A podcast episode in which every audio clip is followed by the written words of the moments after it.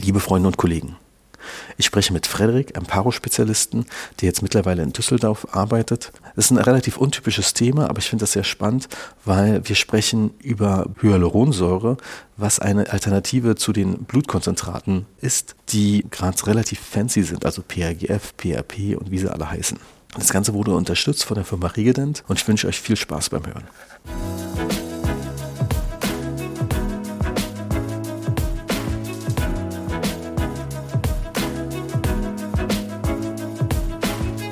Herzlich willkommen zum heutigen Podcast. Ich bin hier zusammen mit Frederik. Hallo, mein lieber Frederik. Hi, Georg. Dazu muss man gleich sagen, Frederik, wir kennen uns ja schon richtig lange. Wir haben nicht nur zusammen studiert, sondern waren auch zusammen beim Erasmus-Austausch in Schweden, in Umeå. Geile Zeit. Ja, eine geile Zeit. Wir verraten jetzt mal nicht, wie lange das schon wieder her ist. Wie lange es sich anfühlt oder wie lange es her ist. Das sind ja zwei verschiedene Sachen. Es fühlt sich an, als wäre es gestern gewesen. Ja. Es sind sehr viele Dinge noch sehr präsent. Sehr geil aber es gibt auch mittlerweile keine direkte Flugverbindung mehr so einfach dahin. Aber der Zug ist jetzt besser. Der Zug ist ja, die Zugstrecke soll endlich fertig sein. Das ist Wahnsinn. Lustigerweise musste ich letztens an die Schwedenzeit ein bisschen zurückdenken, weil ja jetzt auch gerade skandinavische Behandlungseinheiten wieder sehr on vogue sind. Und wir haben ja dann quasi mit so einem Peitschensystem in Schweden gearbeitet. Damals ist mir ja schon etwas aufgefallen, was ich ja sehr cool fand, dass wenn der Bohrer aus, also das Winkelstück aus der Hand gleitet, dass es nicht den Boden berührt, weil die Peitsche einfach nicht lang genug ist. Wenn manchmal ich so halb blind das in Köcher stecken, ist gerne dieser Luftpuster, dann freue ich mich immer, wenn der auf den Boden knallt, weil ich Gefühl auch immer höre, wie der Sprung im Kunststoff dann drin ist. Und er gehört halt einfach nicht auf den Boden.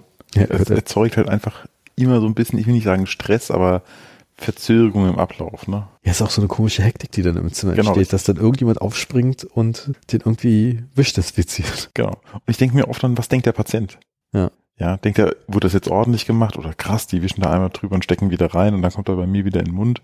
Dabei, also ja, ich find's unheimlich, unheimlich nervig. Ja, ich frage mich manchmal eh, was der Patient denkt, aber auf der anderen Seite haben sie, glaube ich, so ein Grundgefühl, dass bei uns halt alles okay ist. Ist ja auch der, der Wahrheit entsprechend. Also ich meine, ich glaube, viel, viel mehr, was Reinigungs-, Sterilitätsprozesse angeht, kann man auch nicht machen. Ja, also das ist, ist ja alles abgenommen, alles validiert. Also ich meine, wenn du jetzt heute eine neue Praxis gründest, ist ja nicht Bestandsschutz, ne? Fängt ja von vorne an. Ja, ja, das. Und wenn du einen übernimmst, ganz genauso. Also ist ja, ist ja, ja Wahnsinn. Sag mal, es gibt irgendwie noch Kammerbereiche, wo zum Beispiel kein Thermopflicht ist, aber der macht ja irgendwie Sinn, ein Thermo zu haben. Und ich sag mal, jetzt arbeitest du eh in der chirurgischen Praxis, da ist ja nochmal alles von Natur aus steril.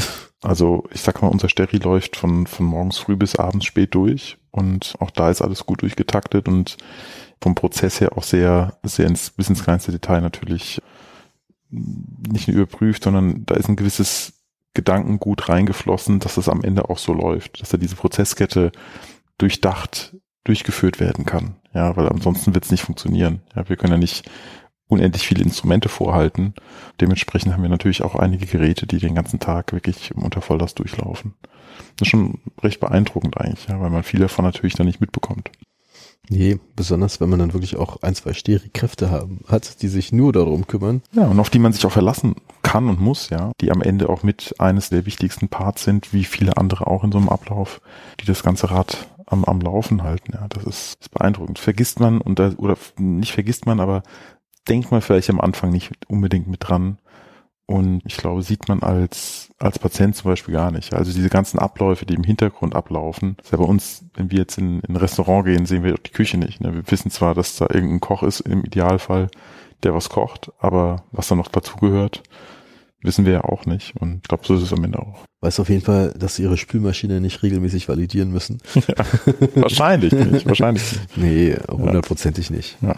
Es wird einfach gemacht, okay, die haben auch Gesundheitsamtsauflagen und können eine Begehung bekommen. Ich glaube, dass da guckt keiner, wann war denn die letzte Validierung eurer Spülmaschine und zeigt mal die Protokolle dazu, sondern welches Spülmittel verwendet ihr überhaupt? Hat das ein CE-Kennzeichen? Ja, die, Freddy, ich finde es ja auch lustig, dass wir quasi in der Uni so viel zusammen haben und es ging ja ein bisschen in verschiedene Richtungen. Aber sowohl du bist auch Fortbildungsreferent geworden. Ich halt Vorträge nebenbei. Und es ist ja so, dass wir trotz, obwohl wir regelmäßig Kontakt haben, denn teilweise weiß ich nicht immer, wo du gerade was zu welchem Thema einen Vortrag hältst. Und ich habe tatsächlich dieses Jahr mal in so ein Programmheft geschaut und wollte so rausfinden, wer ist denn da bei dem Kongress und habe dich tatsächlich im Programm stehen sehen. Mensch, hast mir gar nicht gesagt, dass du bei dir mit dem Kongress sein wirst. Und du hast dann über ein Thema gesprochen, das ich mir was sagt. Das ist ja auch manchmal auch so, wenn du über Rezessionsdeckung redest, weiß ich, worum es geht. Aber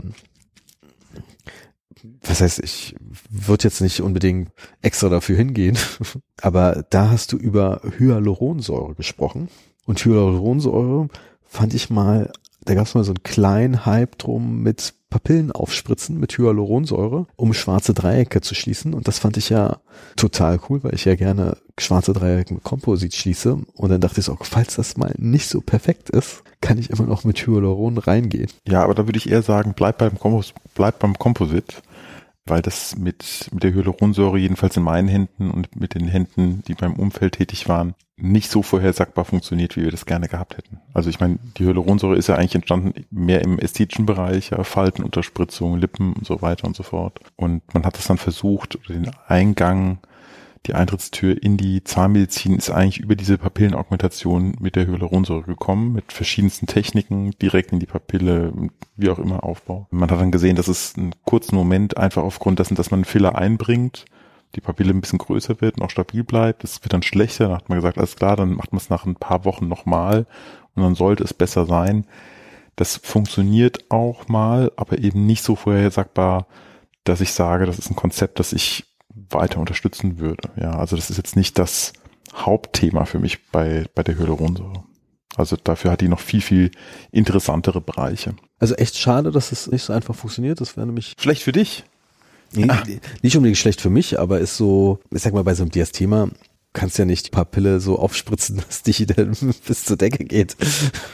Ja, aber ich, also jetzt, da muss ich jetzt ganz offen sagen, ich meine, ich habe das ein oder andere gesehen, was du mit Composite machst und das, ich will jetzt nicht sagen, dass das Zauberei ist, aber, weil das wäre eine Illusion, aber die, die Dinge, die du da kreierst, sind schon doch sehr beeindruckend und da muss ich sagen, das ist etwas, wo man ein sicheres Ergebnis über einen sehr langen Zeitraum hat, der sicherlich auch einen gewissen Aufwand bedarf, aber das kann man mit der Hyaluronsäure in der Form nicht leisten. Und deswegen bleibt dabei, ja. Also versucht das nicht jetzt mit der Hyaluronsäure, durch die Hyaluronsäure zu ersetzen. Aber nochmal, wir fangen jetzt so ein bisschen negativ an, ja. Die Hyaluronsäure ist eigentlich extrem positiv und extrem vielseitig. Ich glaube, es war das KISS-Kongress, ne? KISS-Symposium. Genau.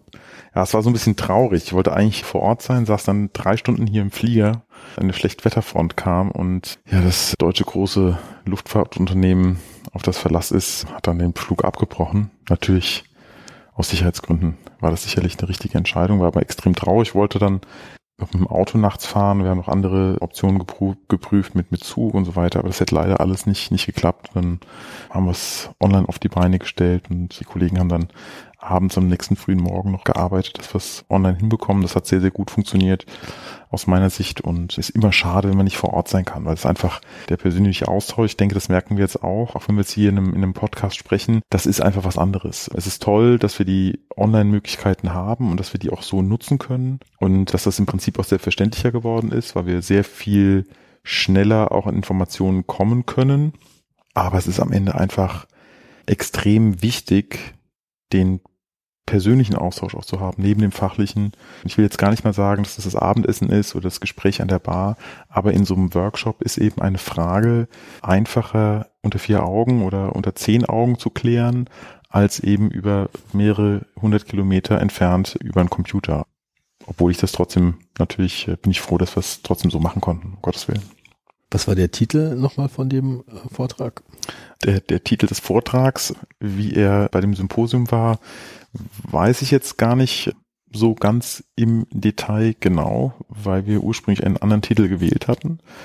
Aber es ging um im Prinzip die Hyaluronsäure so ein bisschen als Alternative bezogen aufs, auf die Blutkonzentrate, auf die Zentrifugate als Alternative vorzustellen und so ein bisschen, ich sag jetzt mal, in eine, in eine provokative Richtung einzuschlagen ohne ganz offen die Zentrifugate als, als minderwertig oder schlecht darzustellen, sondern eher die Hyaluronsäure so ein bisschen als Alternative darzustellen. Und da finde ich auch, dass das so ist. Ja. Also ist die Hyaluronsäure eine Alternative oder ist die moderne Hyaluronsäure eine Alternative zu den Zentrifugaten wie PHP oder PRGF? Das wäre der Titel gewesen.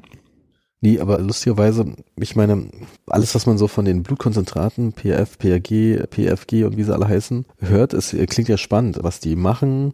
Man einfach nur Blut abnimmt und kann dann hier verschiedene Konsistenzen rausbekommen und wenn man die Phase hat, dann ist es das, die Phase das, kombiniert das dann irgendwie mit irgendwelchen Knochenersatzmaterialien, bekommt dann da seinen Sticky Bone, Killer Sushi, wie man das nennen will.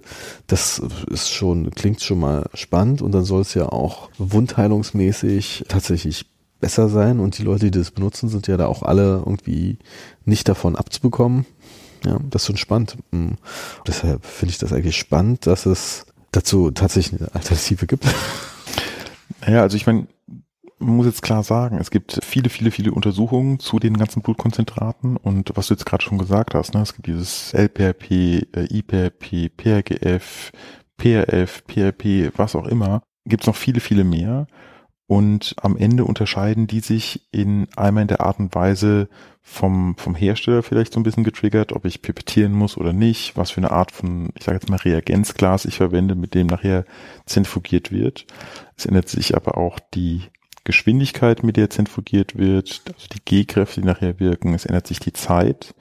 Und das ist so ein bisschen nachher, ich will nicht sagen wie so ein Dschungel, wie so ein Dickicht, dass man kaum noch durchblickt, was eigentlich was macht und was am Ende auch zurückbleibt in meinem Zentrifugat, in diesem aufgesplitteten Vollblut, das ich vorher abgenommen habe. Und da gibt's die Gruppe um Professor Sharam Ganati aus der, aus der Frankfurter Studiengruppe, der in seinem Labor versucht, das Ganze über Geschwindigkeiten und Zeit einzustellen und dann eben zu sagen, okay, wenn ich mit der G-Kraft diese Zeiteinheit zentrifugiere, bekomme ich diese Phase raus. Und wenn ich etwas anderes mache, bekomme ich eben eine andere, also es gibt eine feste und eine flüssige Phase oder eben beides, was ich herstellen kann. Und dann ist auch relativ sicher in diesen Bereichen das gleiche drin, also es wird wieder vergleichbar.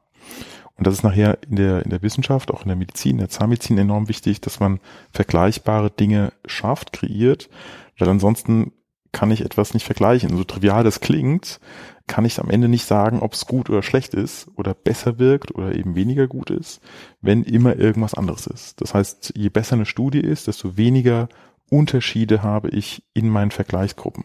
Und deswegen muss man sagen, den, den Ansatz, den er geht, finde ich wirklich sensationell. Ja, das ist sehr, sehr gut untersucht, diese Blutkonzentrate. Sie wirken positiv, was die Morbidität angeht. Es hilft sehr, sehr stark, was die Wundheilung angeht. Die Regeneration von Knochen wird hier und da gefördert. Es gibt sowohl positive als natürlich auch negative Studien, die gibt's immer. Es geht aber hier gar nicht jetzt irgendwie drum zu sagen, es ist besonders toll oder besonders schlecht. Es ist ein Konzept, das gut funktioniert und auch akzeptiert ist. Ja, also die Patienten, also es heißt immer, die Morbidität ist ein Problem. Das sehe ich jetzt nicht so. Ich sehe in dem Kontext eher die Problematik, für mich jedenfalls, ich muss es vorher planen. Das heißt, der Patient kommt vor dem Termin, und zwar deutlich vor dem Termin, damit er Blut abgenommen bekommen kann oder mit Blut abgenommen werden kann. Da muss es infugiert werden, dann muss es teilweise je nach Hersteller noch pipettiert werden, damit ich am Ende das bekomme, was ich brauche und habe eventuell aufgrund der Zusammensetzung des Blutes vom Patienten nicht genug oder ich konnte nicht genug abnehmen oder was auch immer. Also nicht die Menge, die ich gerne hätte. Und wenn ich dann intraoperativ merke, dass ich mehr brauche, als ich habe, dann ist meine Vorbereitung einfach, also sie war sehr, sehr gut, aber ich habe eben, hätte gerne ein bisschen mehr muss also irgendeinen Plan B haben. Kann ja auch mal sein, dass ich kein Blut abgenommen habe, weil ich gar nicht dran gedacht habe und es gerne hätte.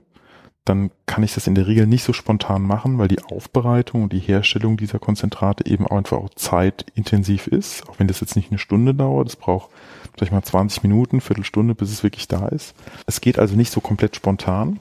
Und dann finde ich es toll, wenn man eine Alternative hat. Und eine Alternative hat, die gut untersucht ist, die nicht seit gestern auf dem Markt ist, sondern die schon seit den 80er Jahren auf dem Markt ist, zwar mit einem anderen Herstellungskonzept, damals noch aus ethisch vielleicht ein bisschen zu hinterfragen, aus, aus Rinderaugen, aus äh, Hahnenkämmen gewonnen, heute über Bakterienfermentation, extrem reine Produkte kann man dort schaffen die faktisch auch keine, keine Nebenwirkungen mehr zeigen. Da gibt es Untersuchungen zu, das einzige Problem ist, wenn jemand auf Streptokokken in irgendeiner Weise allergisch reagiert, dass es da durchaus Probleme geben könnte.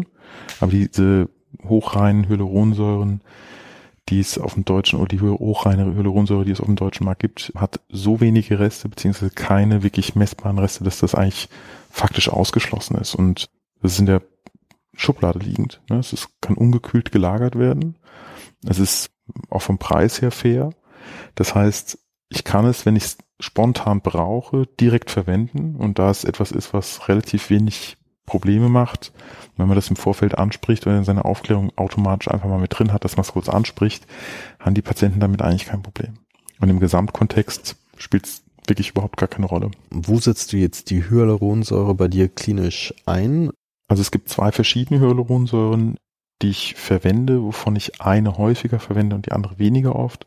Es gibt eine kreuzvernetzte, die ist etwas langzeitstabiler. Die hat einen großen Anteil an kreuzvernetzter, langzeitstabiler Hyaluronsäure drin und einen kleinen Anteil nicht kreuzvernetzter. Und es gibt eine nicht kreuzvernetzte Hyaluronsäure, die wird in der Fertigspritze geliefert, die ich etwas seltener verwende. Die ja, nicht kreuzvernetzte Hyaluronsäure ist sehr stark primär auf Wundheilung ja, bezogen, primär Weichgewebe. Die kreuzvernetzte Hyaluronsäure hat eben noch zusätzlichen Vorteil, dass man das, du hast vorhin den Sticky Bone angesprochen, mit Knochenersatzmaterial, nachdem man das rehydriert hat, also ganz normal nach Herstellangaben vorbereitet hat, mit Eigenblut oder eben mit steriler Kochsalzlösung, die Hyaluronsäure noch hinzugibt das kurz anteigen lässt oder kurz abwartet, bis die Hyaluronsäure sich auch mit der Flüssigkeit so ein bisschen verbindet. Hyaluronsäure kann große Mengen Wasser speichern. Ein Gramm bis zu sechs bis neun Liter. Deswegen sind die Falten auch nicht da in der Haut, wenn die Hyaluronsäure da ist, weil die einfach aufquillt.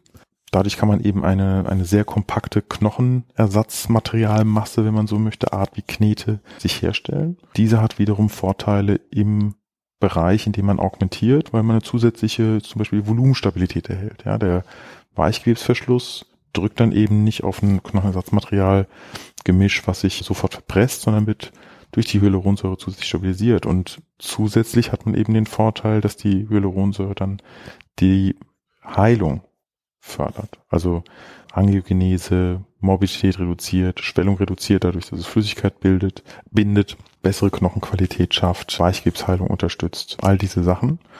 Und also ähnliche Vorteile wie auch bei den Blutkonzentraten, aber eben ohne die Vorbereitungszeit. Und das ist natürlich ein, ein ja, maximaler Vorteil, wenn man es mal aus irgendeinem Grund schnell braucht. Hast du eigentlich jetzt Erfahrung mit den Blutkonzentraten selber auch? Also ich habe die Blutkonzentrate in Würzburg verwendet. Ja, ich war kurz in Freiburg, da hatten wir sowohl eine Zentrifuge, auch jetzt in der Praxis haben wir die Zentrifuge und benutzen die auch regelmäßig. Und es ist ein gutes Konzept, wie gesagt, ja. Mir geht es darum, um eine Alternative zu etwas, die einfach vielleicht vom Ablauf her etwas einfacher zu nutzen ist, mit einem Produkt, das immer gleich ist, auch von der, von der Menge her immer gleich ist, gut untersucht ist, wo ich einfach weiß, was drin ist und ich keine ja keine Abweichungen habe, ja, wie bei den Blutkonzentraten. Ich weiß nicht, ob du es kennst. Man nimmt Blut ab, drei, vier, fünf, zehn, zehn Ampullen, sage ich jetzt mal. Und da gibt es eben nachher, nach dem, nach dem Zentrifugieren, Unterschiede in der Menge, die rauskommen. Das habe ich bei der Hyaluronsäure nicht. Ich habe einfach ein Produkt, das ist immer gleich. Und das ist etwas, was ich sehr, sehr schätze. Was mir einfach auch das operative Ergebnis natürlich, was mich in dem Fall unterstützt, ja, weil ich einfach da einen Punkt habe, eine Variable, die ich ausschließen kann. Und deswegen nutze ich sie einfach sehr, sehr gerne. Und auch sehr, sehr häufig. Aber Blutkonzentrate eben auch ein Thema gewesen, aber wird immer weniger.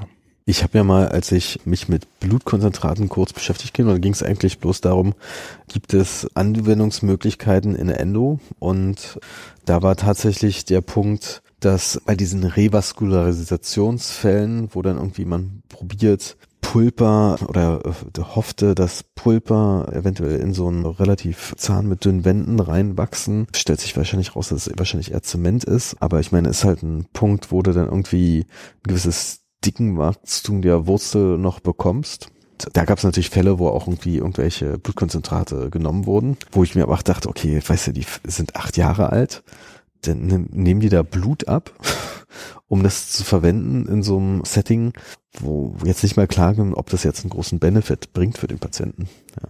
ich sag mal, Blut aufnehmen in einer Zahnarztpraxis beim Achtjährigen finde ich schon sportlich. Ja, also ich würde das nicht machen wollen.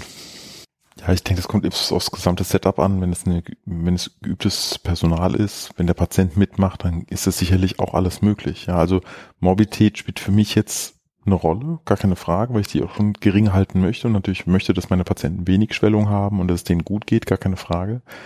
Aber ich glaube jetzt in dem Fall auch, wenn das, wenn das Kind mit acht Jahren, wenn ihm klar ist, dass da ein Benefit da ist und dadurch die Erhaltungsmöglichkeit des Zahnes mit allem, was hinten dran steht, wenn es nicht funktioniert, klar ist und klar definiert ist, dann glaube ich die Blutabnahme das geringste Problem. Weil das Risiko ja relativ groß ist mit Zahnverlust, Implantation und Problemen, die dadurch dann im weiteren Verlauf entstehen können. Ja. Ich meine, viel spannender ist es jetzt nicht über Direktendo, gehört für mich zwar auch dazu, ist ja eigentlich der WSR-Bereich, was ja wieder ein operativer Eingriff ist. Da ist natürlich cool, wenn man etwas hat, hat äh, gerade wenn ich jetzt nicht der Schnellste bin, der Ganze, da hast du natürlich ein höheres Risiko, dass es natürlich irgendwie anschwellt und ich etwa ein Mittel nehmen kann, das irgendwie das äh, dann nochmal reduziert, diese Schwellung. Obwohl, wenn man es jetzt auf die Schwellung reduziert, ist, findet man vielleicht auch noch andere Alternativen. Ich weiß, dass dann auch dann eine Zeit lang auch mal Cortison einfach gespritzt wurde, damit das nicht anschwellt.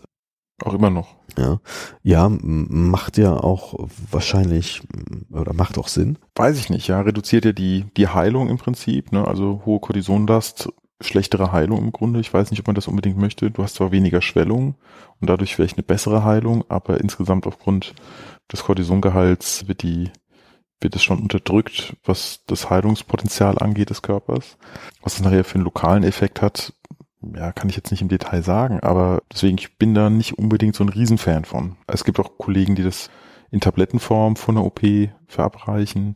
Nicht nur, dass zum Beispiel Anästhesie besser wirkt, sondern auch, dass eine geringere Schwellung postoperativ auftritt. Mach, machen wir jetzt auch nicht. Aber jetzt auf die WSR nochmal bezogen. Es gibt Untersuchungen von Rick Myron zum Beispiel, der zeigen konnte, dass sich durch die Hyaluronsäure auf den Tinoberflächen PDL-Zellen viel lieber anlagern das könnte wiederum auch im WSR-Bereich für dich ein Thema sein, ja, weil es immer wieder Situationen gibt, wo die Entzündung doch eine Art Fistelgang oder eben diese tiefe Taschenbildung, machst alles sauber, weil du nicht genau weißt, was dort ist. Und durch die Hyaluronsäure-Applikation kann es natürlich sein, dass sich eine PDL-Zelle dort auf der Oberfläche wieder wohler fühlt. Wobei in dem Kontext muss man dann auch, wenn man um Zähne spricht, Emdogen fairerweise erwähnen, was durch die Amylogenine eine vielleicht ähnliche Wirkung erzielen kann. Ja, aber operativ, Wundheilung, Blutkonzentrate, Schmelzmatrixproteine, Hyaluronsäure auf jeden Fall ein großer Faktor, aber Sticky Bone, Knochenvolumen, Knochenerhalt ist sicherlich Blutkonzentrat und eben auch die Hyaluronsäure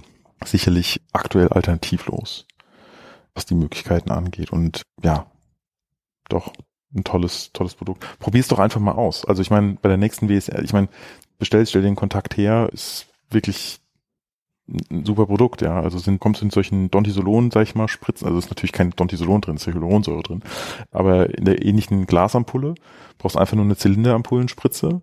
In der Packung, die du kaufst, sind zwei Stück drin, knapp über ein Milliliter pro Spritze, Einwegprodukt und applizierst es mal ja, und guckst dir an, wie dein, wie dein persönliches Gefühl ist. Was du sehen wirst zum Beispiel direkt, wenn du es applizierst, ist, dass die Blutung aufhört. Also ich habe immer wieder Patienten auch mal, zum Beispiel Diabetes oder Patienten, die natürlich in irgendeiner Weise äh, antikoaguliert sind, da gebe ich das ganz gern auch mal in die Alveolen rein. Und man sieht sofort, dass die, die Blutung einfach aufhört. Das ist ganz interessant. Lustigerweise, wo du eigentlich Blutung hört auf. Das ist, ich habe mir auch mal angeguckt, was da so, drin steht in dieser Verpackungseinladung. Blutstillung wird ja da auch erwähnt und macht ja auch Sinn von dem, was du gesagt hast mit der Wasserbindung. Und eigentlich ist ja im Pulpotomie-Bereich, wo wir eigentlich eine lebende Pulpe haben, die wir erhalten wollen, ist ja die Blutstillung da ein Faktor, der gar nicht mal so unrelevant ist. Ja. ja und wegen äh, Koagel, ne, am Ende. Da bin ich jetzt nicht so firm drin, aber. Ja, lustigerweise, da geht's jetzt sehr in die Nische, aber das Problem ist, man will ja eigentlich keinen Koagel haben. Das wird immer mit Hypo gespült. Ja, Hypo ist ja an sich auch blutstillend und auch desinfizierend, was was Gutes ist in dem Fall. Aber man will eigentlich keinen Koagel haben, weil sich da in diesem Koagel dann irgendwie Bakterien bilden könnten, die dann wirklich schlecht für die Heilung sind. Was mit der Nekrose? Hast du das nicht so ein bisschen, wenn du da mit Hypo spülst? Das ist doch, sag ich mal, gewebsschädigend so ein bisschen? Ja, aber du spritzt es, spritzt es ja nicht rein. Und okay. lustigerweise ist daher mal das Gegenargument im, im Ersten Weltkrieg war ja Hypo in einer geringen Konzentration, das war 0, Konzentration, damit wurden Wunden desinfiziert, also ist ja auch so, ist ja nicht so, dass Hypo irgendwie, ich meine, du nimmst ja irgendwie sechsprozentiges Hypo zum Schrubben von deinem Bart quasi. Und wenn es jetzt auf deine Haut läuft, ist es natürlich jetzt nicht cool, aber ist jetzt auch nicht, dass sich das reinätzt. Und da haben wir manchmal das Gefühl, es ätzt sich dann direkt rein und wir spülen dann bloß oberflächlich. Und das ist irgendwie kein Problem.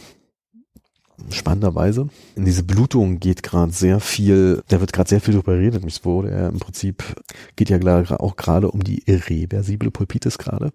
Das heißt, dass man ja dort auch einen Vitalerhalt der Pulpa durchführen kann. Und äh, da ist dann, wird, wurde jetzt einfach postuliert, in, zum Beispiel in deutschen Publikationen von unserer Alba Amata, von Professor Karstels und Zilda Maschke zum Beispiel, dass innerhalb von fünf Minuten soll das aufhören. Ja, und wenn es innerhalb von fünf Minuten aufhört, die Blutung, also auch mit Hypospülung, dann kann man die erhalten. Aber das Problem ist ja, und du kennst es ja, du hast ja an der Uni gearbeitet, man will ja, wenn man so eine Empfehlung hat, auch irgendwie nicht sagen, es spielt wahrscheinlich keine Rolle, die Blutstillung, wovon ich ja persönlich der Meinung bin, sondern den Leuten irgendwie eine Cut-off-Zeit geben, irgendeine Zeit, die sie irgendwie definiert haben. Ganz unwissenschaftlich haben sie es einfach festgelegt, postuliert, ja, hätten auch drei Minuten schreiben können oder sieben Minuten schreiben können, aber haben sich jetzt für fünf Minuten entschieden, um dann relativ klare Ergebnisse auch irgendwie zu bekommen.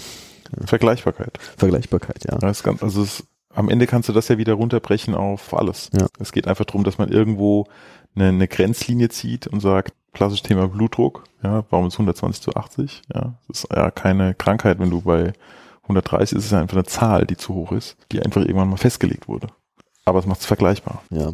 Und willst dir auch, wenn du zum Beispiel eine Studie zu dem Thema machst, willst dir auch in der Studie keine Experimente drin haben, sondern wir haben es einfach mal laufen gelassen, sondern willst ja am Ende auch klare Ergebnisse haben, die dann auch wieder vergleichbar sind. Deshalb brauchst du ja irgendwie eine Cut-off-Zeit du sagst, also was ja nichts weiter als eine Fallselektion ist, dass du sagst, die Fälle, die vielleicht über fünf Minuten haben vielleicht eine schlechte Prognose und das wollen wir ja nicht. Wir wollen ja vielleicht am Ende ein Ergebnis haben, was auch eine gute Prognose und deshalb haben wir diese Cut-off-Zeit gewählt. Und es wäre natürlich spannend, in dem Sinne etwas zu haben, was blutstillend ist und jetzt gar nicht so schädlich. Naja, also ich meine, ich würde sogar noch einen Schritt weitergehen wie oft probierst du neue Pfeilen aus? Wie oft probierst du irgendetwas aus, wo du sagst, naja, der Aufwand ist jetzt nicht so groß, das nehme ich einfach mal mit. Du würdest aber jetzt nicht sagen, ich probiere mal drei neue Endomotoren aus, wenn du sie nicht geliehen bekommst, weil du sie kaufen musst. Und wenn du sagst, ich probiere die Hyaluronsäure versus ich probiere mal Blutkonzentrate, du sparst dir den Kauf der Zentrifuge. Und die Zentrifuge will ja auch bezahlt werden. Also du musst es schon relativ häufig machen, dass sich nachher auch das Ganze, ich sage jetzt mal, in irgendeiner Weise rechnet. Oder du musst sehr stark daran glauben, dass du sagst, okay, ich mache es nur einmal im Jahr und kaufe mir die Zentrifuge. Auch die Gruppen gibt es. Und da finde ich einfach auch hier wieder das Tool der Hyaluronsäure, das zusätzlich noch zu haben, extrem interessant. Und vielleicht gerade interessant für Gruppen, die auch eine Zentrifuge haben. Also warum nicht? Also ich meine, auch da gibt es immer wieder die Situation, dass man eben vielleicht dachte, man kann auf die Blutabnahme verzichten oder die Patienten aus welchen Gründen auch immer wollen es nicht oder es ging nicht. Und dann hätte man ein anderes Tool und das ist ja das Schöne. Sag mal, ich weiß, dass bei den Blutkonzentraten gibt es manchmal Versicherungen, die da so ein bisschen rummern. Bei der Hyaluronsäure als Materialkosten also die, die Materialkosten von der Hyaluronsäure sind im Gesamtkontext, ich sage jetzt mal so überschaubar, dass selbst wenn eine Versicherung da rumhurt, wahrscheinlich der Patient nicht rumhurt. Und deswegen hatte ich da noch wirklich noch nie in irgendeiner Weise Stress. Die kriegen von uns ja bei den Arten von OPs früher schon, bekommen die ja Kostenvoranschläge, die die in der Regel ja einreichen. Und dann wissen die ja, auf was sie sich einlassen. Deswegen, also kenne ich, kenne ich wirklich nicht. Wir klären aber darüber auf, dass Biomaterialien allgemein manchmal ein Thema sein können. Ich meine, ich glaube, da ist, glaube ich, wieder glaube ich, ein guter Punkt, dass irgendwie die Leute irgendwie Hyaluronsäure kennen und die Versicherung vielleicht auch. Also Wahnsinn. Also es gibt keine Diskussion. Sobald Hyaluronsäure fällt, ich will nicht sagen, gibt es eher so ein Strahlen im Gesicht, beziehungsweise in den Augen, aber es gibt keine Diskussion, weil die alle einfach wissen, dass Hyaluronsäure in Knie gespritzt wird und das funktioniert. Die Leute können plötzlich wieder gut laufen kenne ich auch aus der Familie und es funktioniert einfach. Ja. Wir wissen, es gibt Hyaluronsäure als als Spülungen, es gibt Hyaluronsäure als Zusatz für für die Wundheilung bei offenen Wunden, die nicht gut abheilen. Hyaluronsäure wird ja im Alltag verwendet. Wir sehen es in der Werbung jeden Tag. Also es hat eine sehr sehr positive Assoziation in dem Sinn in unserem Alltag und wenn das dann erwähnt wird als zusätzliches Produkt, was man nehmen kann, was eine positive Wirkung hat für die Wundheilung, dann haben die Patienten das schon mal irgendwo gehört und damit kann man natürlich sehr gut arbeiten. Ja, und die viele fragen, ob man gleich dann mit der, die man verwendet, noch ein paar Falten wegbekommt? Äh, ja, gibt es, gibt es tatsächlich. Und auch da, es ist ein ähnliches Produkt. Der, die ursprüngliche, der ursprüngliche, also der Hersteller dieser Hyaluronsäure produziert auch eine Hyaluronsäure zur Faltenunterspritzung, meines Wissens nach. Aber diese Hyaluronsäure ist wirklich nur für die intraorale Anwendung. Und die wird auch in der Regel nicht ins Gewebe eingespritzt, außer bei der Papillenaugmentation. Und das mache ich ja nicht mehr. Also es wird eher topisch appliziert, also zum Beispiel jetzt ganz klassisch mit dem Knochenersatzmaterial angeteigt, wie vorhin besprochen. Und dann würde ich zum Beispiel nochmal eine, eine Schicht Hyaluronsäure drüber geben vorm Wundverschluss und wenn da noch was über ist, vielleicht nochmal unter die Wunde spritzen, wenn es irgendwo Bereiche gibt, einfach aber nicht ins Gewebe direkt rein, ja, oder über die Membran drüber oder unter die Membran, einfach um nochmal so einen zusätzlichen Verschluss zu schaffen. Ja, wo wir jetzt gerade über die Membran sprechen, hat zum Beispiel auch Vorteile für die Membran. Ja, es gibt Untersuchungen, die ganz klar zeigen, wir haben auch Histologien, wo wir sehen, dass Membranreste von ganz nativen, sich eher schnell abbauenden Kollagenmembranen noch über Wochen und Monate nicht abbauen vollständig und zusätzlichen Schutz für das Knochenersatzmaterial bieten. Also ein Nichtabbau einer Membran kann auch was sehr Gutes sein, weil einfach das Weichgewebe gehemmt wird, in den Knochen einzuwachsen. Und wenn man dann noch das Glück hat, dass man diese Histologie an ein externes Unternehmen schickt und nicht selbst macht und die sich wundern, warum da Membranreste nach so einer langen Zeit noch da sind und gerne noch mehr Informationen hätten, ist es natürlich so ein bisschen wie so ein, ich will nicht sagen wie so ein Ritterschlag, aber das ist natürlich so ein schon was Besonderes. Und wenn man dann in die Untersuchung oder in, in die Datenlage reinguckt und auch sieht, dass andere Gruppen ähnliche Informationen oder ähnliche Daten produzieren konnten, dass eben eine sogenannte Resorptionszeitverlängerung von solchen Kollagenmembranen entsteht, wenn man sie mit Hyaluronsäure tränkt, ist das natürlich was Faszinierendes und was Fantastisches. Also ohne, dass man das eigene Konzept ändern muss, bekomme ich einen Vorteil. Und das ist immer toll, weil ich es nicht zusätzlich lernen muss. Ja, nicht zusätzlich üben. Aber das muss man jetzt nicht auf Implantate rauftröpfeln, bevor man sie reinmacht. Nein, die Implantate heilen ja ein. Man kann ja sagen, je schlechter du positionierst, desto besser heilen sie ein. Aber Implantate heilen ja ein. Da haben wir ja zum Glück keine Probleme. Ich habe ja keine Ahnung davon. Ich Nein, aber du hast ja schon mal gehört, dass Implantate ganz gut funktionieren. Ja, ich habe gehört, dass gut, also eigentlich habe ich gehört, dass der größte Feind des Endodontologen ist tatsächlich das so, Sofortimplantat. Ja, ästhetisch gesehen denke ich schon. Ja, aber ansonsten würde ich sagen, bin ich der Meinung, wir ziehen teilweise oder die Patienten sind sich über die Konsequenz teilweise nicht bewusst, was es bedeutet, einen Zahn zu entfernen und nicht versuchen, diesen Zahn zu erhalten. Das finde ich teilweise manchmal ein bisschen schade, aber speziell bei jüngeren Patienten. Aber es ist natürlich immer auch nachher eine, Kostenfrage. Ne? Also ich meine, Endo kostet auch Geld und bei einem kritischen Zahn, weiß nicht, wie du es mit dem Patienten besprichst, wirst du auch nicht sagen können, ja, ich gebe ihnen 90 Prozent Garantie oder wie auch immer. Da ist natürlich, sagst du vielleicht mal 50-50 oder eher schlechter. Und da ist natürlich das Implantat eine extrem sichere Sache. Also selbst das Implantat, äh, selbst das Frontzahnimplantat mit einer Sofortversorgung hat wahrscheinlich noch eine deutlich bessere Prognose als eine Endo, wo du nicht ganz 100% sicher sein kannst und wird in jedem Fall eigentlich oder in fast jedem Fall einheilen. Also ist ja im hohen 90 Bereich, was das funktionieren wird. Ich meine, das Problem bei diesen Situationen hat ja jeder immer einen anderen Zahn vor seinem geistigen Auge, dem man mehr oder weniger Chance gibt. Und lustigerweise, es gibt ja auch zum Beispiel eine ganz einfache Studien, da haben sie dann zum Beispiel Leuten einen Zahn mit einer gefotoshoppten Aufhellung rangemacht und je größer die Aufhellung reingefotoshoppt war, desto mehr haben sie dem eine schlechte Prognose gegeben. Also, und das ist natürlich auch unterteilt in verschiedene Berufsgruppen, wie das an amerikanischen Unis mal ist. Da geht man ins Perio Department und fragt die Leute ins Prostate Department, fragt die Leute und das fragt die Studenten. Ja, genau, fragt die Studenten. ja, gerne untersuchte Objekt. Ja, also nicht spannend. Und ich meine, am Ende ist ja bei so einem Zahn ist ja eigentlich immer die Frage, nicht mal, ob die Endo funktioniert oder das Implantat funktioniert, weil wenn man es jetzt auf Survival runterbricht, wird es ja keinen Unterschied geben im Survival, ja. Aber die Frage ist, ich meine, okay, du kannst ein Implantat reinknallen und einfach nicht versorgen und es wird überleben und einen Zahn einfach da drin lassen. Ja, aber ich meine, auch die, die Überlebensraten, muss man sagen, sind ja beim Implantat wenn schwammig hier und da, aber auch eigentlich ja definiert. Ne? Also ich finde auch Ästhetik spielt, was Implantatüberleben angeht, eine Rolle und es gibt Implantate, die einfach nach kurzer Zeit nicht überleben. Und ein Zahn, der einen Lockungsgrad 3 hat, aber noch in situ ist, hat er in dem Sinn, hat es ja hinter sich. Ist ja mhm. nicht jetzt ein überlebter ja, Zahn. Ich, worauf ich hinaus wollte, jeder hat ja einen anderen Zahn vor das geistige Auge. In meiner Welt gibt es ja keinen Lockungsgrad 3, weil ich ja weil ich ja keine PA mehr mache. weißt du, andere würden, nee, Spaß. Aber nee, es geht ja eher um die Restaurierbarkeit. Darauf wollte ich hinaus. Und ich meine, das ist immer die Frage. Kann ich den Zahn restaurieren?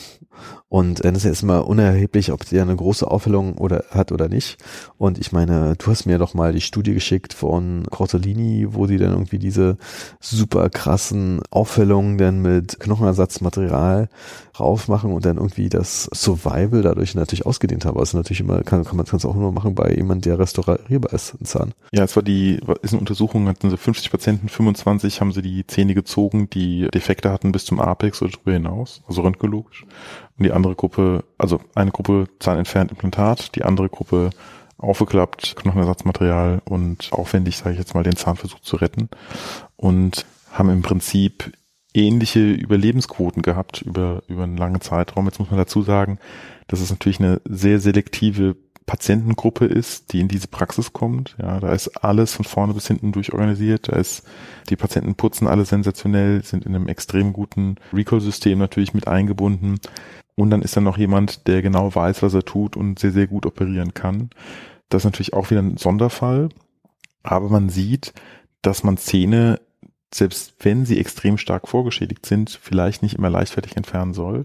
Ich finde aber, dass diese Untersuchung, und wir haben das ja auch gemacht in Würzburg damals, und das funktio funktionierte auch sehr, sehr gut und vorhersagbar, diese Zähne zu erhalten. Man darf nicht vergessen, dass es teilweise für den Patienten, selbst wenn es ist, also einmal ästhetisch nicht optimal wird, und zum Zweiten, wenn er doch wieder Beschwerden hat, manchmal besser ist, man entfernt den Zahn, weil natürlich an so einem Zahn auch ein Mensch hängt. Ja, und wenn der häufiger kommt und immer mal wieder Beschwerden hat, auch wenn man es ihm vorher gesagt hat, dass es auftreten kann, diese Problematik, der wird nicht glücklicher dadurch. Da spielt natürlich dann am Ende das Implantat eine große Rolle, weil da kann ich sagen, Implantat raus, entweder Knochenaufbau oder was auch immer und also Zahn raus, Implantat rein.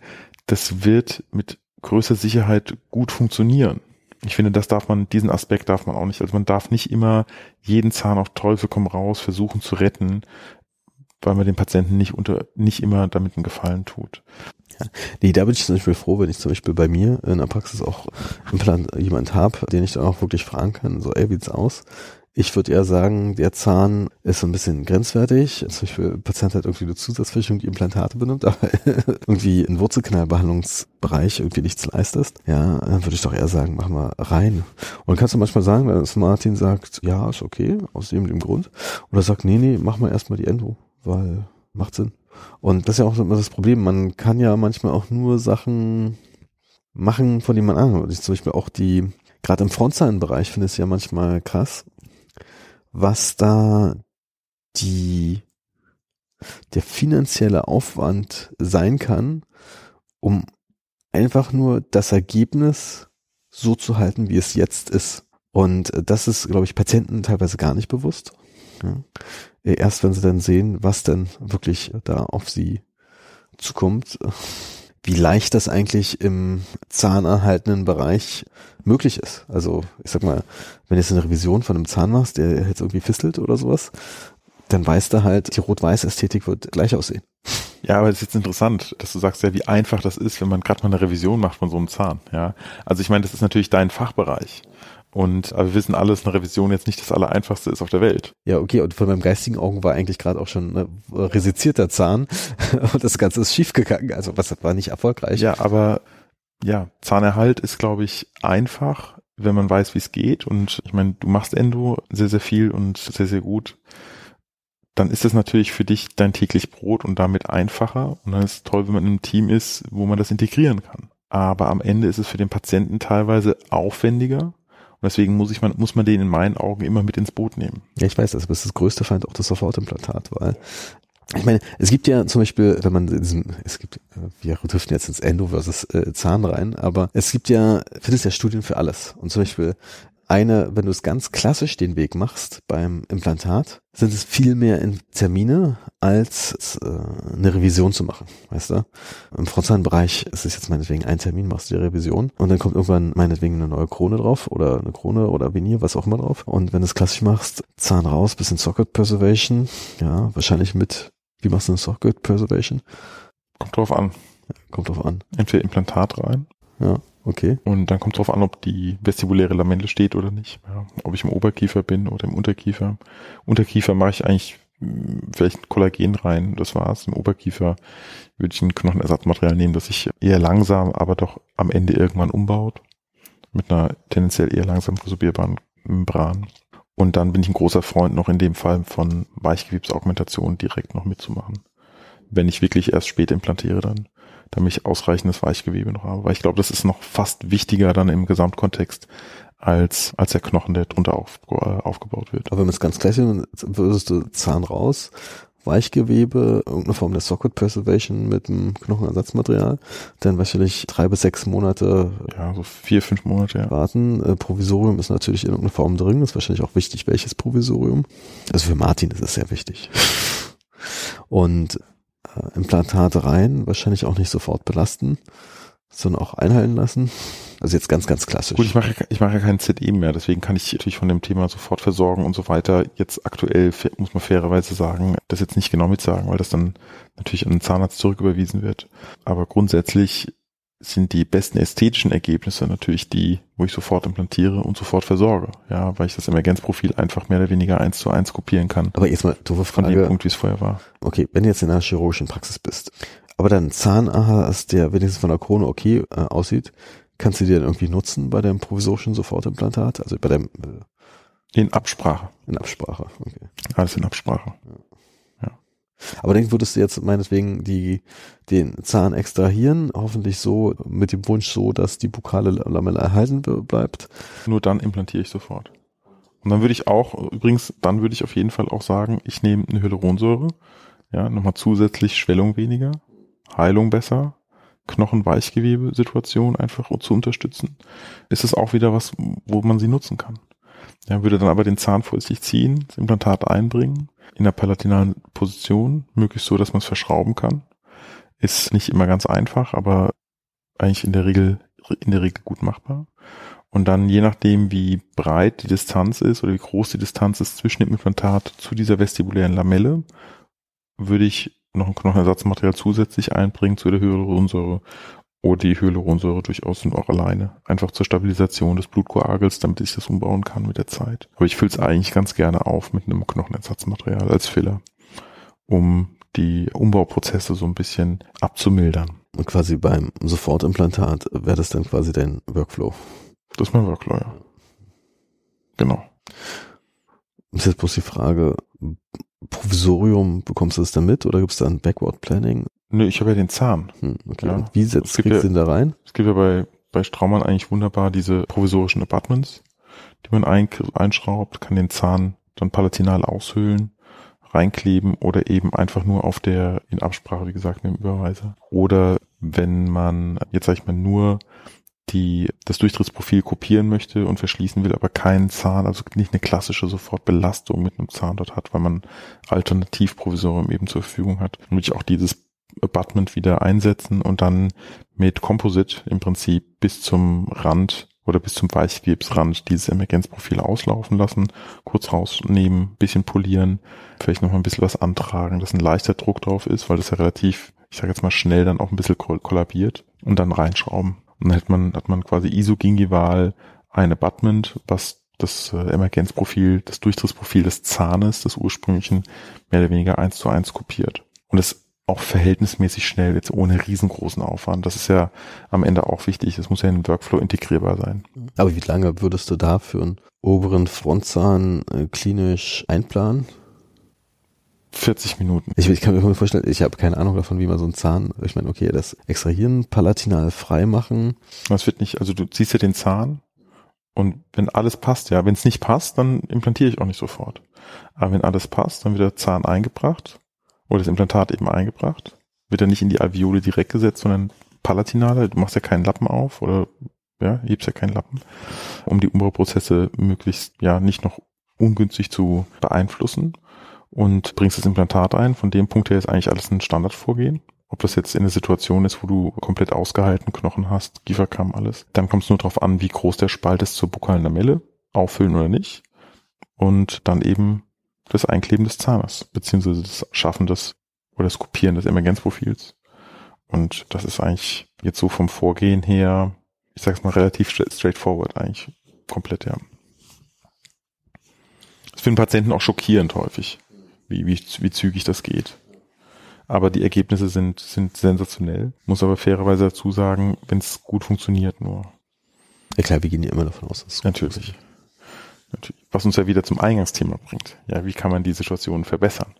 Optimieren, ja. Also ich fand übrigens, ich fand es großartig, als du, als du gefragt hast, ob ich Lust hätte, darüber zu sprechen. Wir hatten ja schon öfter vor, mal einen Podcast zusammen zu machen und ich habe das ja immer verfolgt. Worüber reden soll. Ja, ich, ich habe ja immer verfolgt, ja, und will nicht sagen, dass ich mich vorgedrückt habe, weil das schon so ein bisschen, ja, ich meine, wir kennen uns so lange, ja. Ich meine, wir quatschen am Telefon relativ häufig, regelmäßig und reden über wirklich alles und dann ist es manchmal schon eigenartig zu sagen, okay, über was sollen wir jetzt reden? Weil wir haben ja eigentlich schon über alles gesprochen. Das fand ich jetzt echt sehr, sehr cool. Also nicht, dass ich jetzt alles beenden möchte, aber es war einfach ein, aus meiner Sicht ein, ein sehr entspanntes Gespräch, so wie es eigentlich auch ist, ja, dass man einfach mal drauf losredet. Das war echt, das war echt cool. Das, das war ein Geheimnis des Podcasts jetzt verraten. Ja, ne?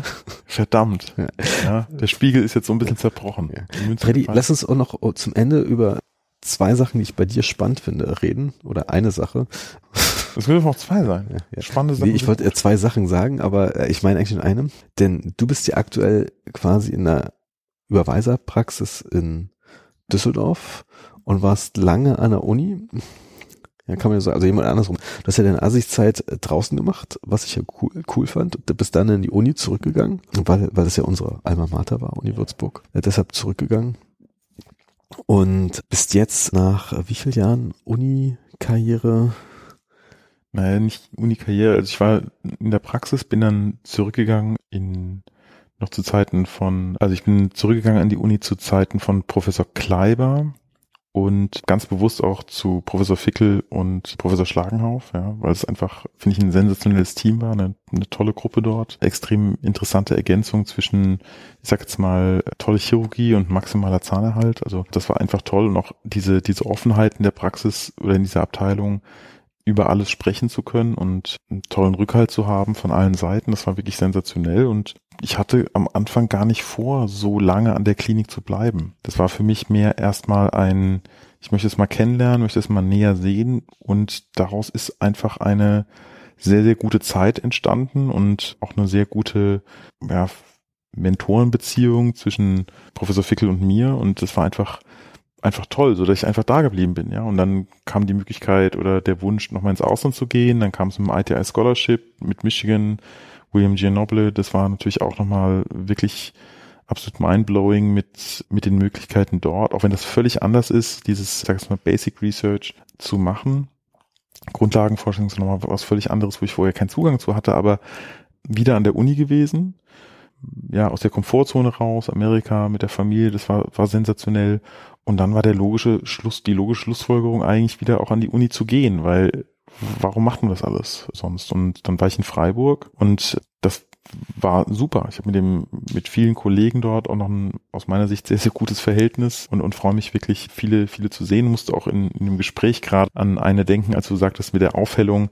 Wir hatten in der in der Praxis jetzt sind ja auch Study Club Center und ein Study Club in der in der Praxis in Düsseldorf und hatten Tabea Flücke, Professor Flücke aus Berlin eingeladen, die über MRT-Diagnostik gesprochen hat und gesagt hat, naja, wir können mit den MRTs, und die werden jetzt auch besser werden, dentale MRTs eben sehen, ob das nur ein Granulom ist oder ob es schon eine Zyste ist und dann eben sagen, bei einem Granulom müssen wir keine WSR machen, wohingegen wir bei einem bei einer Zyste dass die WSR machen müssen, weil die sich nicht wahrscheinlich von selbst wieder nivellieren wird. Und das ist schon beeindruckend, in welche Richtung da die, die Technik geht. Und das finde ich einfach immer spannend, wie das an der Uni ist, weil man ist doch sehr, sehr an einem sehr, sehr frühen Punkt dran, eben Dinge mitzubekommen, Entwicklungen mitzubekommen. Und auch wenn man natürlich häufiger eher spezielle Fälle bekommt, man hat immer irgendwie Menschen um sich herum, die man fragen kann, die auch wieder sehr, sehr spezielle Dinge, weil sie eben den ganzen Tag über nichts anderes machen, tun, fragen kann. Das fand ich immer sehr, sehr spannend. Und ich muss trotzdem sagen, ich bin hier in Düsseldorf extrem glücklich und möchte hier eigentlich auch nicht mehr weg, weil das auch ein tolles Team ist. Es ist einfach wirklich wunderbar, in dieser Praxis zu sein. Bin da wirklich jeden Tag sehr, sehr dankbar, dass ich, dass ich das Glück hatte, in so einer Praxis zu enden. Das heißt nicht, dass die anderen Praxen schlecht sind, aber das ist schon eine, eine besondere Wohlfühlatmosphäre dort zu sein und auch so angenommen worden zu sein dort und auch mit, ja, in diesem, in diesem Team so einen Rückhalt zu haben, das ist schon wirklich, wirklich großartig. Und gleichzeitig die Chance eben dort zu haben, auch wieder, ich sage jetzt mal, wissenschaftlich sich betätigen zu können. Professor Klein ist in Mainz noch affiliiert seine Alma Mater. Wir haben ein Fortbildungsinstitut, wir machen große Kongresse. Du hattest auch schon mal mit Uli Stroink gesprochen über, über Plage, glaube ich, hattet ihr einen, einen Podcast. Wir haben nächstes Jahr, dieses Jahr ist ja ausgefallen, aber nächstes Jahr wieder den, den Kongress in St. Anton.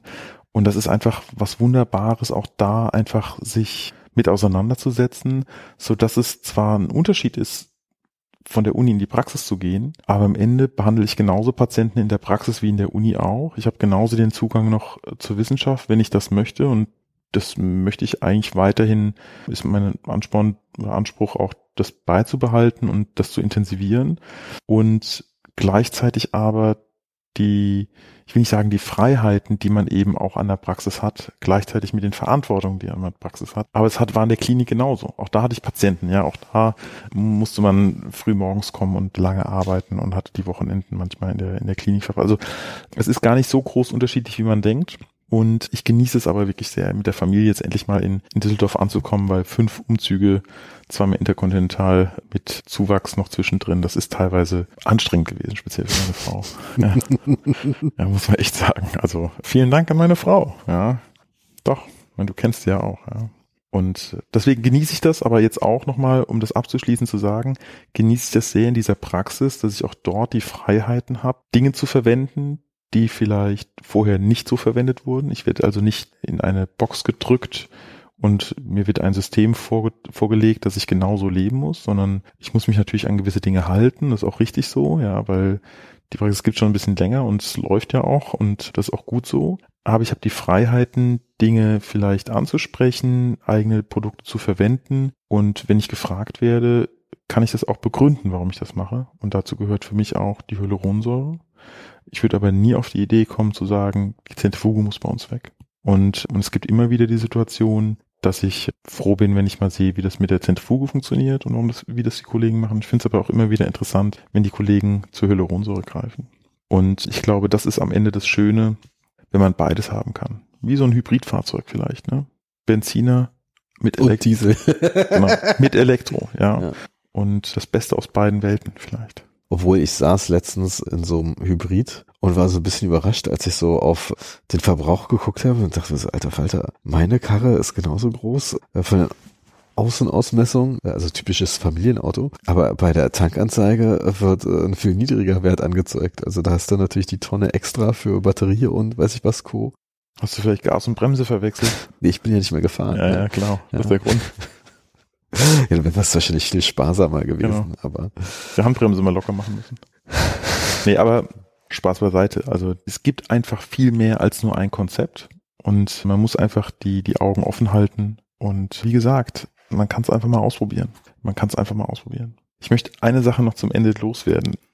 Ich bin von der Hyaluronsäure überzeugt und habe keinerlei finanzielle Verbindung innerhalb dieses Podcasts mit der Firma, obwohl ich natürlich sonst das ein oder andere Mal auch für die Firma referiere, sonst hättest du mich ja nicht in dem in dem in dem Kongress Flyer gesehen.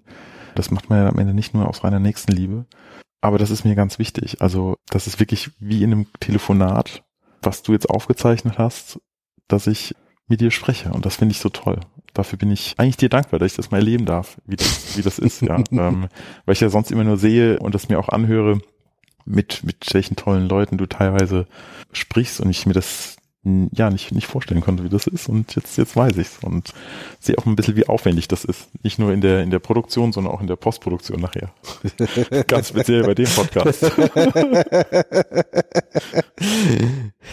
nee, Freddy, vielen Dank, dass du auf jeden Fall hier warst. Ich gehe mal davon aus, dass du weiter auch der Fortbildungswelt erhalten bleibst auf der Referentenseite dass die Praxis jetzt nicht irgendwie, so wie es rausgehört hat, bedeutet, dass du dann da irgendwie einen Einschnitt hast, dass du dann irgendwie weniger machen wirst und ja mit Ulrich Streuink hast ja auch jemanden, der, glaube ich, da auch nichts dagegen hat, ne, das auch eher vielleicht eher dass man da aktiv ist. Oder vielleicht auch deshalb gerade dich mit offenen Armen empfangen hat, kann man so sagen.